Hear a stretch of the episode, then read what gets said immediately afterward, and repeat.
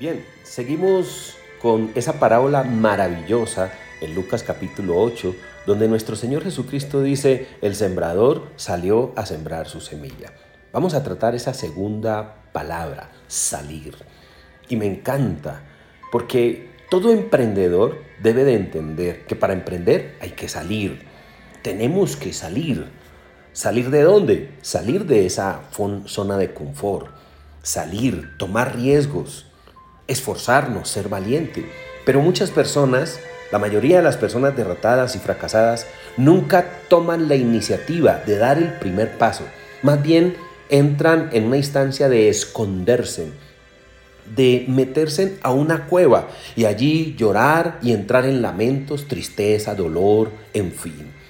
Dios me invita a salir. Usted como sembrador y portador de una gran semilla debe de salir y el campo fértil para que esa semilla realmente dé fruto que debe de dar es allá afuera. Así que salgamos, salga de la ira, del dolor, de la amargura. Salga y dése cuenta que hay oportunidades.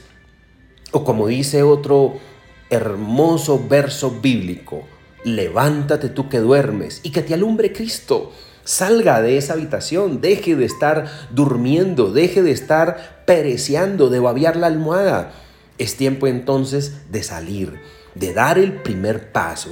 Deje de llorar por aquello que pudo ser y no fue. Deje de estar en lamento y en tristezas.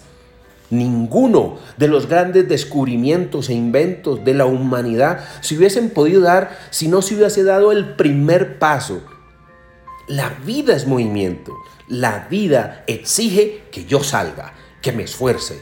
Y de esa manera obtendré el éxito, la prosperidad y la bendición que Dios tiene para nosotros. Soy Guillermo Rodríguez. Chao.